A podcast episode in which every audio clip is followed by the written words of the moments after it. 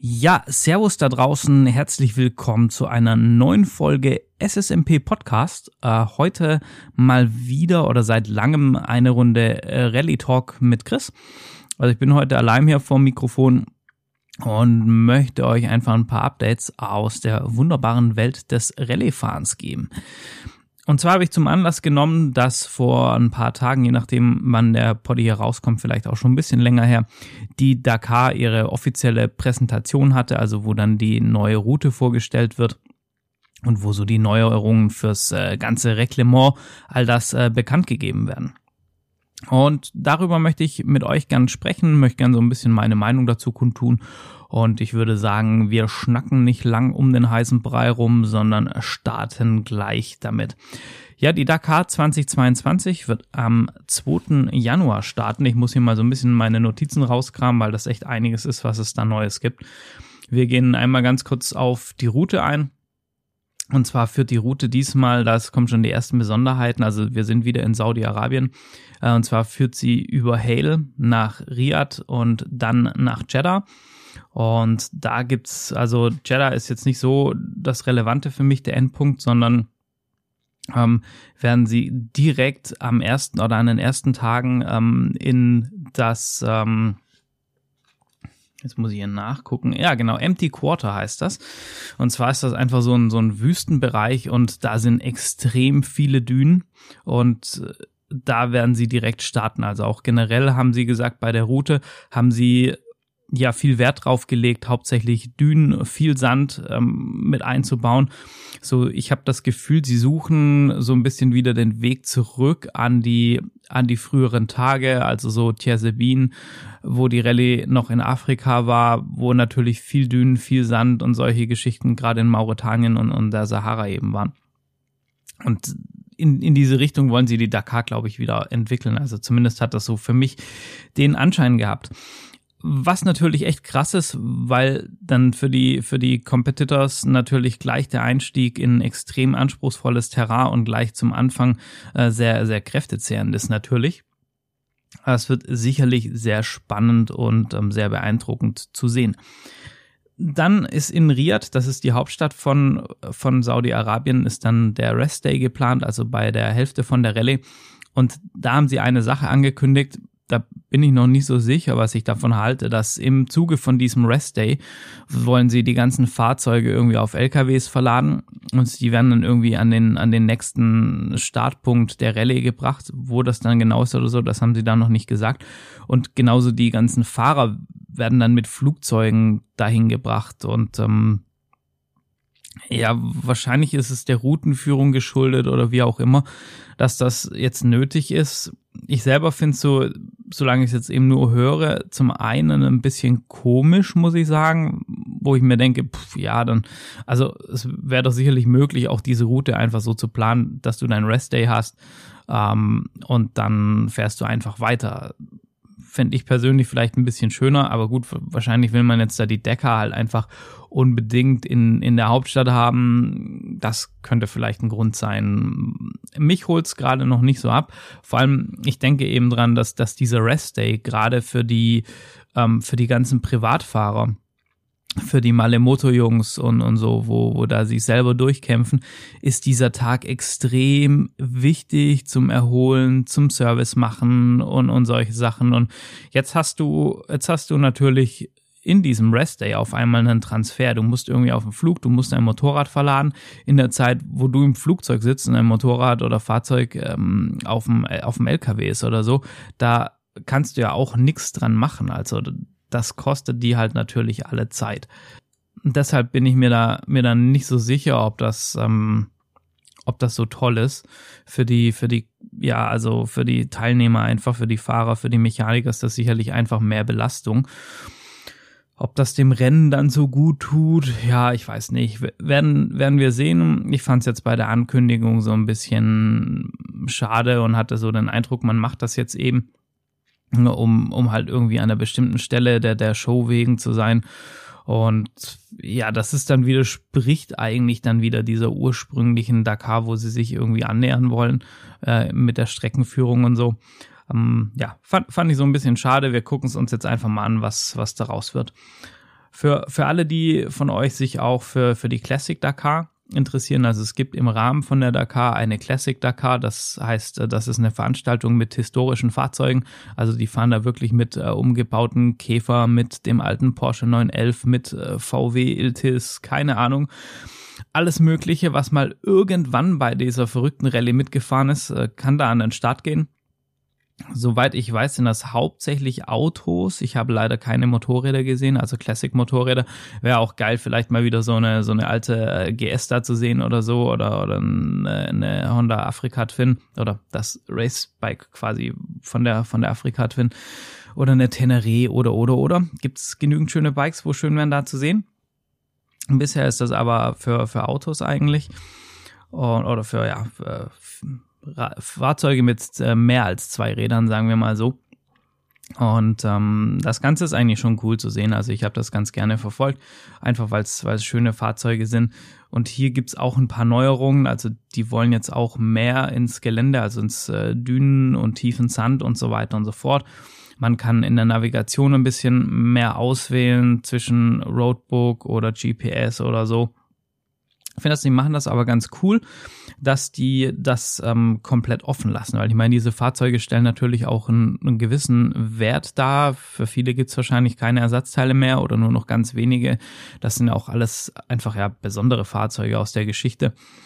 Und deshalb können die Fahrer das quasi selber frei wählen, wie viel sie sich und, und ihrem historischen Fahrzeug denn zumuten und abverlangen wollen. Finde ich eine ganz coole Sache, macht Spaß zum Gucken und dann sehen wir da vielleicht auch wieder den einen oder anderen historischen Teilnehmer, also das Auto, nicht die Fahrer, ähm, über die Dünen fliegen. Das wäre natürlich schon, schon toll für uns als äh, Zuschauer. Ja, kommen wir mal so ein bisschen zu den, zu den Motorrädern. Da hat sich nicht wirklich was geändert. Also technisch haben sie nichts angekündigt dass sich da irgendwie was äh, im Sachen Hubraum, Geschwindigkeitsbegrenzung etc. ändert. Ich denke mal, da wird alles beim Alten bleiben. Ich glaube auch persönlich, es würde keinen Sinn machen, den Hubraum jetzt irgendwie nochmal zu reduzieren. Äh, ich glaube, mit 450 kleiner sollte man da nicht fahren, sonst kriegt man da echt Probleme mit, mit ja, Leistung und Standfestigkeit. Das würde keinen Sinn machen. Was allerdings interessant war zu sehen bei der Präsentation, dass äh, die Jungs mit Alpine Stars, glaube ich, stark zusammenarbeiten, weil das Thema Airbag-Jacken, das hatten wir mit äh, im Podcast mit Howie ja besprochen, wo es um das Thema Airbag ging. Also das bleibt weiterhin Pflicht für die Motorräder oder ja Biker, das scheint sich bewährt zu haben. Und äh, jetzt war hier Alpine Stars ganz groß im, im Bild mit der Tech Air. Alpine Stars hatte ja für die für die letzte Dakar die Tech Air relativ kurzfristig wohl überarbeitet und angepasst, auch mit so einem intelligenten Auslösesystem, also ohne Reißleine, was dann eben merkt, wenn du äh, komische Querbeschleunigungen bekommst oder so oder deine Lage veränderst, wo es dann den Airbag auslöst. Das scheint wohl funktioniert zu haben ganz gut. Die haben das jetzt weiterentwickelt und in dieser Präsentation war gerade nur die Alpine Stars ähm, Weste oder Jacke zu sehen. Und das ist für alle Fahrer auf dem Motorrad verpflichtend. Und für mich sah das so ein bisschen aus, dass vielleicht Alpine Stars hier jetzt eine offizielle Partnerschaft mit der Decker, zumindest was, was diese, diese Airbag-Jacke angeht. Ich bin mal gespannt, ähm, ich hoffe, ich kann da was rausfinden in dem Reglement, ob es dann wirklich nur noch die Alpine Stars Jacke ist oder ob auch letztes Jahr waren, waren so ziemlich alles an Airbag-Jacken eigentlich erlaubt. Oder also dieses Jahr war ja die Decker ähm, von, von RST. Du, du durftest sogar diese, diese Überzieh-Airbag-Westen, wo es von, von Held und Co. gibt, also diese neongelben, selbst die haben, haben das Reglement erfüllt quasi, wenn du das äh, über deine, über deine Fahrerklamotte drüber geschmissen hast. Hat da, glaube ich, keiner gemacht. Also das habe ich, hab ich dann nicht gesehen. Ja, ich, ich bin mal gespannt. Ich glaube halt natürlich auch, dass von dieser Entwicklung das wirklich eine der Entwicklungen ist, von denen, von denen wir ähm, ja profitieren können. Um, ja, ansonsten, was gibt's noch Neues bei den Motorrädern? Das ist so ein bisschen eine Neuerung für alle, sage ich mal. Für Motorräder nicht alle, was sie noch angekündigt haben. Und zwar das Thema Roadbooks. Wir hatten letztes Jahr, oder ich sage immer letztes Jahr bei der letzten Dakar, die war ja dieses Jahr, äh, die Neuerung, dass ihr oder dass die Fahrer das Roadbook erst 30 äh, Minuten vorm Start bekommen hatten. Also die hatten nur eine ganz, ganz kurzes Zeitfenster, sich damit zu befassen. Ansonsten ist es ja eigentlich immer, du bereitest dein Roadbook abends vor, guckst das durch, markierst das, markierst dir schon mal gefährliche Stellen und so. So kriegst du schon mal einen groben Einblick auf, auf die Route. Bei Top-Teams läuft das dann natürlich so. Die haben so solche, ja, Experten. Ich weiß gerade nicht mehr genau, wie die heißen. Und die geben dann diese Route quasi im PC geben die die ein und dann kannst du über Satellitenbilder komplett die Route abfahren. Das haben halt natürlich die Top-Teams wie KTM und Honda und so. Und so war dann, konnte jeder von diesen Top-Fahrern diese Route schon einmal vorab gucken, kannte dann die Strecke, kannte Hindernisse und so. Die hatten wohl auch, ich weiß nicht woher, relativ gute Live-Satellitenbilder oder aktuelle Satellitenbilder, sprich nicht einfach Google Maps, irgendwas anderes. Und ähm, das ist dann natürlich schon ein Riesenvorteil. Und das ist darüber jetzt natürlich alles weggefallen, dass du nur eine halbe Stunde vor, vor Start quasi oder bevor du losgefahren bist, das Roadbook bekommen hast viele haben das dann eben kritisiert, weil sie sagten, na ja, du hast eben wenig Preparation-Zeit und du kannst dir deine Gefahren und so nicht so gut merken, wo irgendwelche Risikostellen sind. Das macht das ganze Rennen natürlich gefährlicher, weil du als Fahrer vielleicht irgendwo da mit 160 Sachen ankommst und dann ist da irgendwie eine gefährliche Stelle, irgendwie ein ausgetrocknetes Flussbett, eine Klippe, was weiß ich. Und ja, du hast es halt einfach nicht so auf dem Schirm, weil du dein Roadbook nicht vorbereiten konntest oder nicht in der Tiefe dich damit beschäftigen konntest. Das war so die Kritik. Und jetzt kommt dieses Jahr oder für die nächstes Jahr, für die nächste Dekade kommt das digitale Roadbook. Und zwar in allen Klassen, also in den Autos, in den Trucks, in den Side-by-Sides etc. Auf jeden Fall für alle. Und bei den Decker, also bei den Motorradfahrern in der Decker, kommt es nur für die Elite Riders. Das sind so, keine Ahnung, die Top 20 oder so irgendwie. Ähm, ich weiß gerade auch nicht genau. Also es gibt da so verschiedene Klassen, wie oft du die Dakar schon gefahren bist und so weiter und so fort. Und dann wirst du eingestuft nach Elite, nach Pro und keine Ahnung. Das ist so ein bisschen komplex. Da muss ich mir auch nochmal selber genau einlesen. Ähm, aber so die Top-Leute werden auf dem Motorrad mit digitalem Roadbook unterwegs sein und das ist natürlich super, super spannend. Wie verhalten sich die Dinger beim Crash? Wie sind die ablesbar mit Sonnenlicht und so? Weil auf dem Motorrad hast du einfach nicht diese schützende Kabine um dich rum wie beim Auto oder LKW, wo, wo einen gewissen Sonnenschutz und wo auch bei einem, bei einem Unfall einfach dein Navigationsinstrument ähm, schützt. Und ich meine, wir kennen das alle, wenn man mal die Spider-Man-App auf dem Handy installiert hat. Das kann halt schon schnell gehen. Und ich, also ich gehe davon aus, die werden jetzt nicht irgendein 0815 Tablet draufschrauben, sondern das wird schon was Robustes sein oder in einem entsprechenden Case. Aber die, die Frage ist ja natürlich auch, behalten sie das bei? Also, dass du erst ganz kurz vorher die Roadbook bekommst, Roadbooks bekommst oder kriegst du das dann auf ein Tablet und kannst dir das auf dem Tablet angucken, was du dann auf dein, auf dein Bike packst oder so bin ich mal sehr gespannt, was die, was die da so ja an, an den Start bringen. Ich habe bisher einfach nur nur Bilder gesehen. Ähm, und das waren einfach Tablets in Cases und so. Ich habe da auch noch relativ wenig drüber gefunden, aber auch noch nicht so viel recherchiert. Das werde ich dann machen und kann euch dann hoffentlich auch bald mal ein Update zu digitalen Roadbooks äh, bringen, was da so verbaut ist. Was noch sehr interessant ist für mich, ähm, das hat jetzt mit der Dakar gar nichts zu tun. Und zwar die amerikanische Firma äh, Rottweiler. Rottweiler, die haben, ähm, die bauen so Rallye-Bikes und Navigationstower und sind da sehr, sehr innovativ unterwegs. Die haben jetzt ähm, gerade auch im Zuge für digitale Roadbooks einen sehr, sehr leichten Vorbau entwickelt.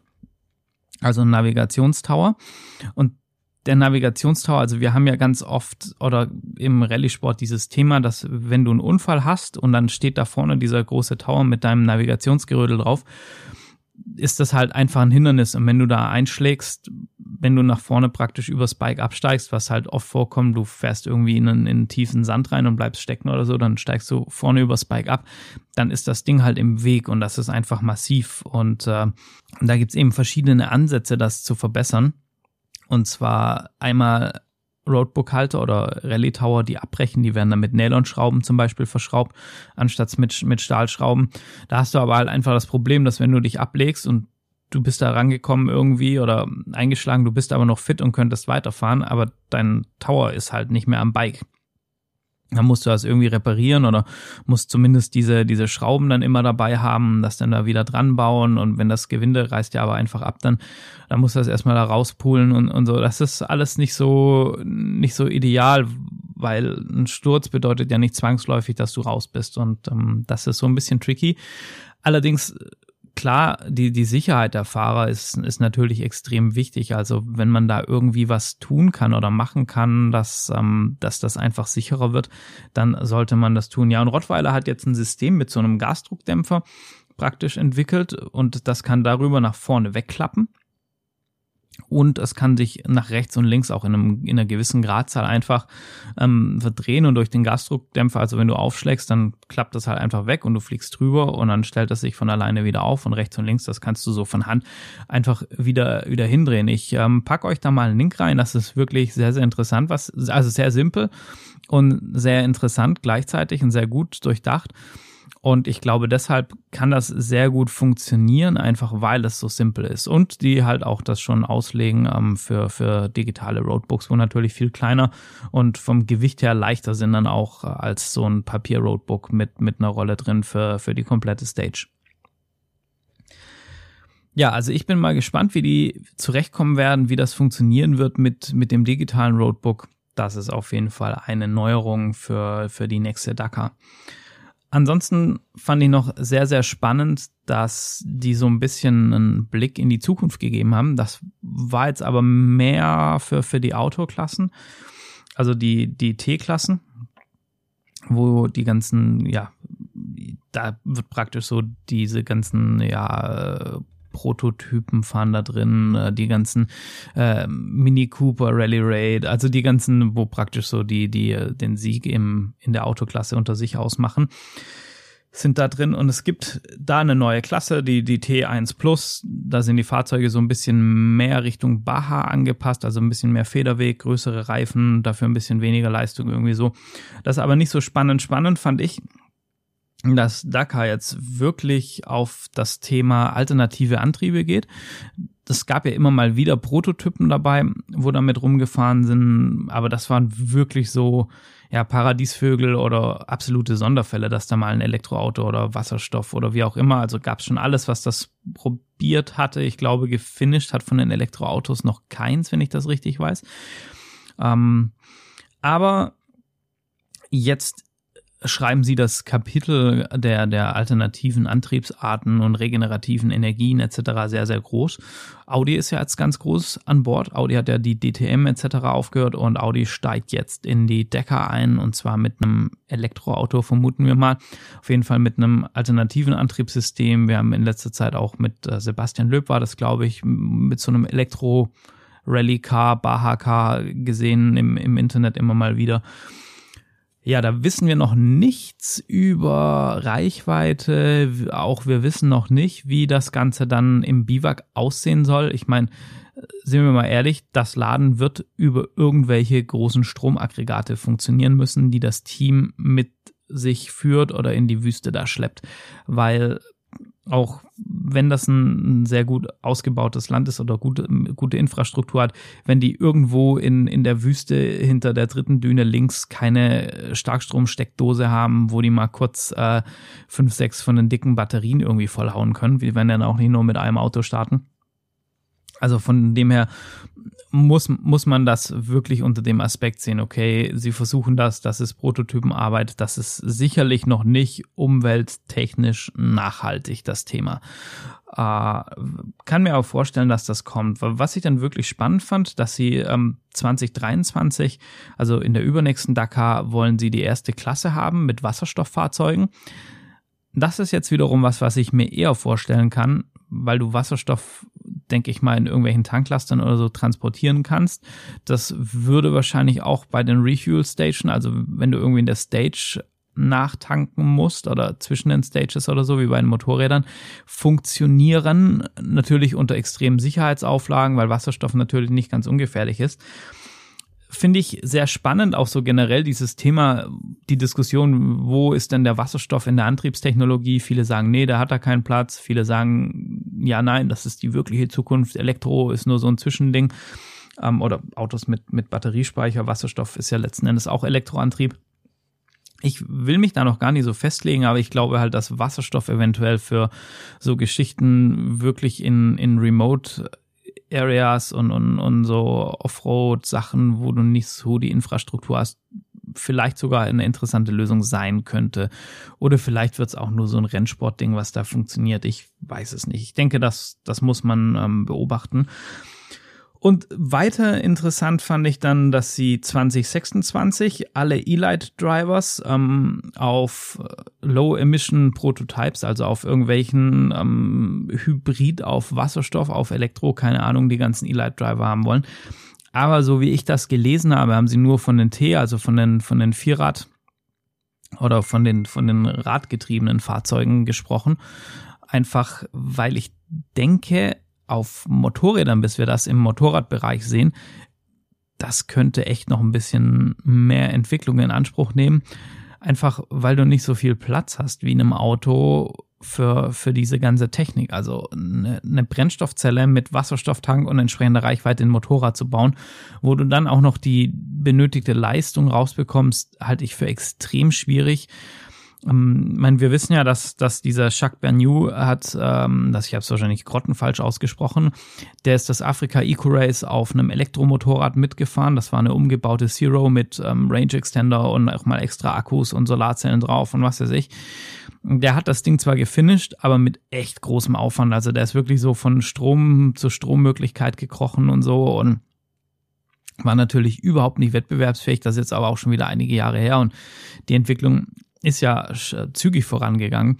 Also ich bin wirklich gespannt, wann wir das erste Rallye-Bike mit einem, mit einem alternativen Antrieb sehen. Ich könnte mir schon vorstellen, dass es auch Elektro ist mit Akku.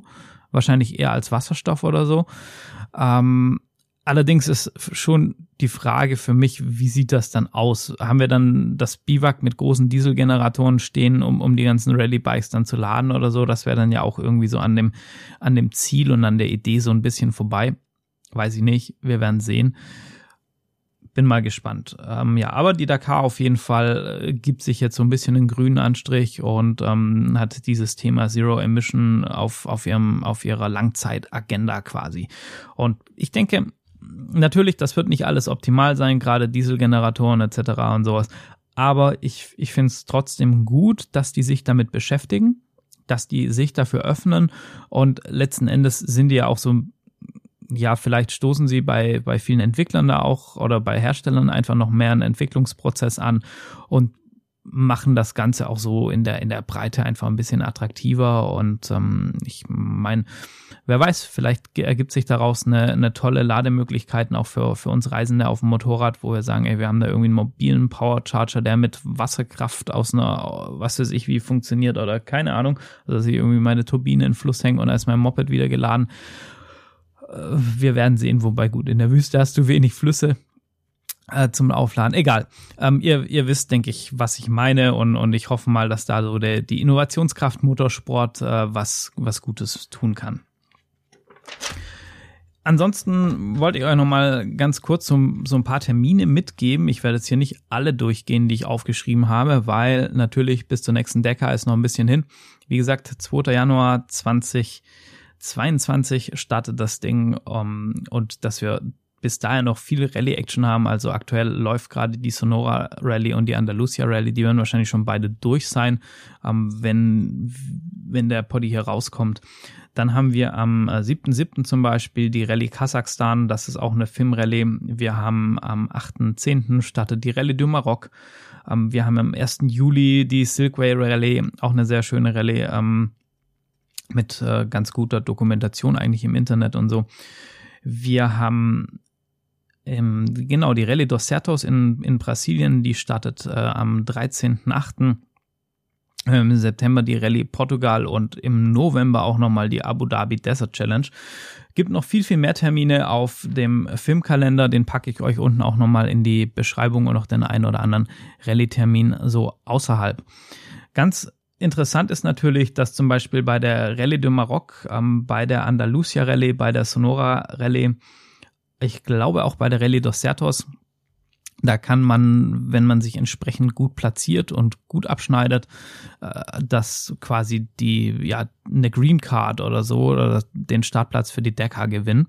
Für besondere Leistungen, gerade für Rookies machen die das mal ganz gern.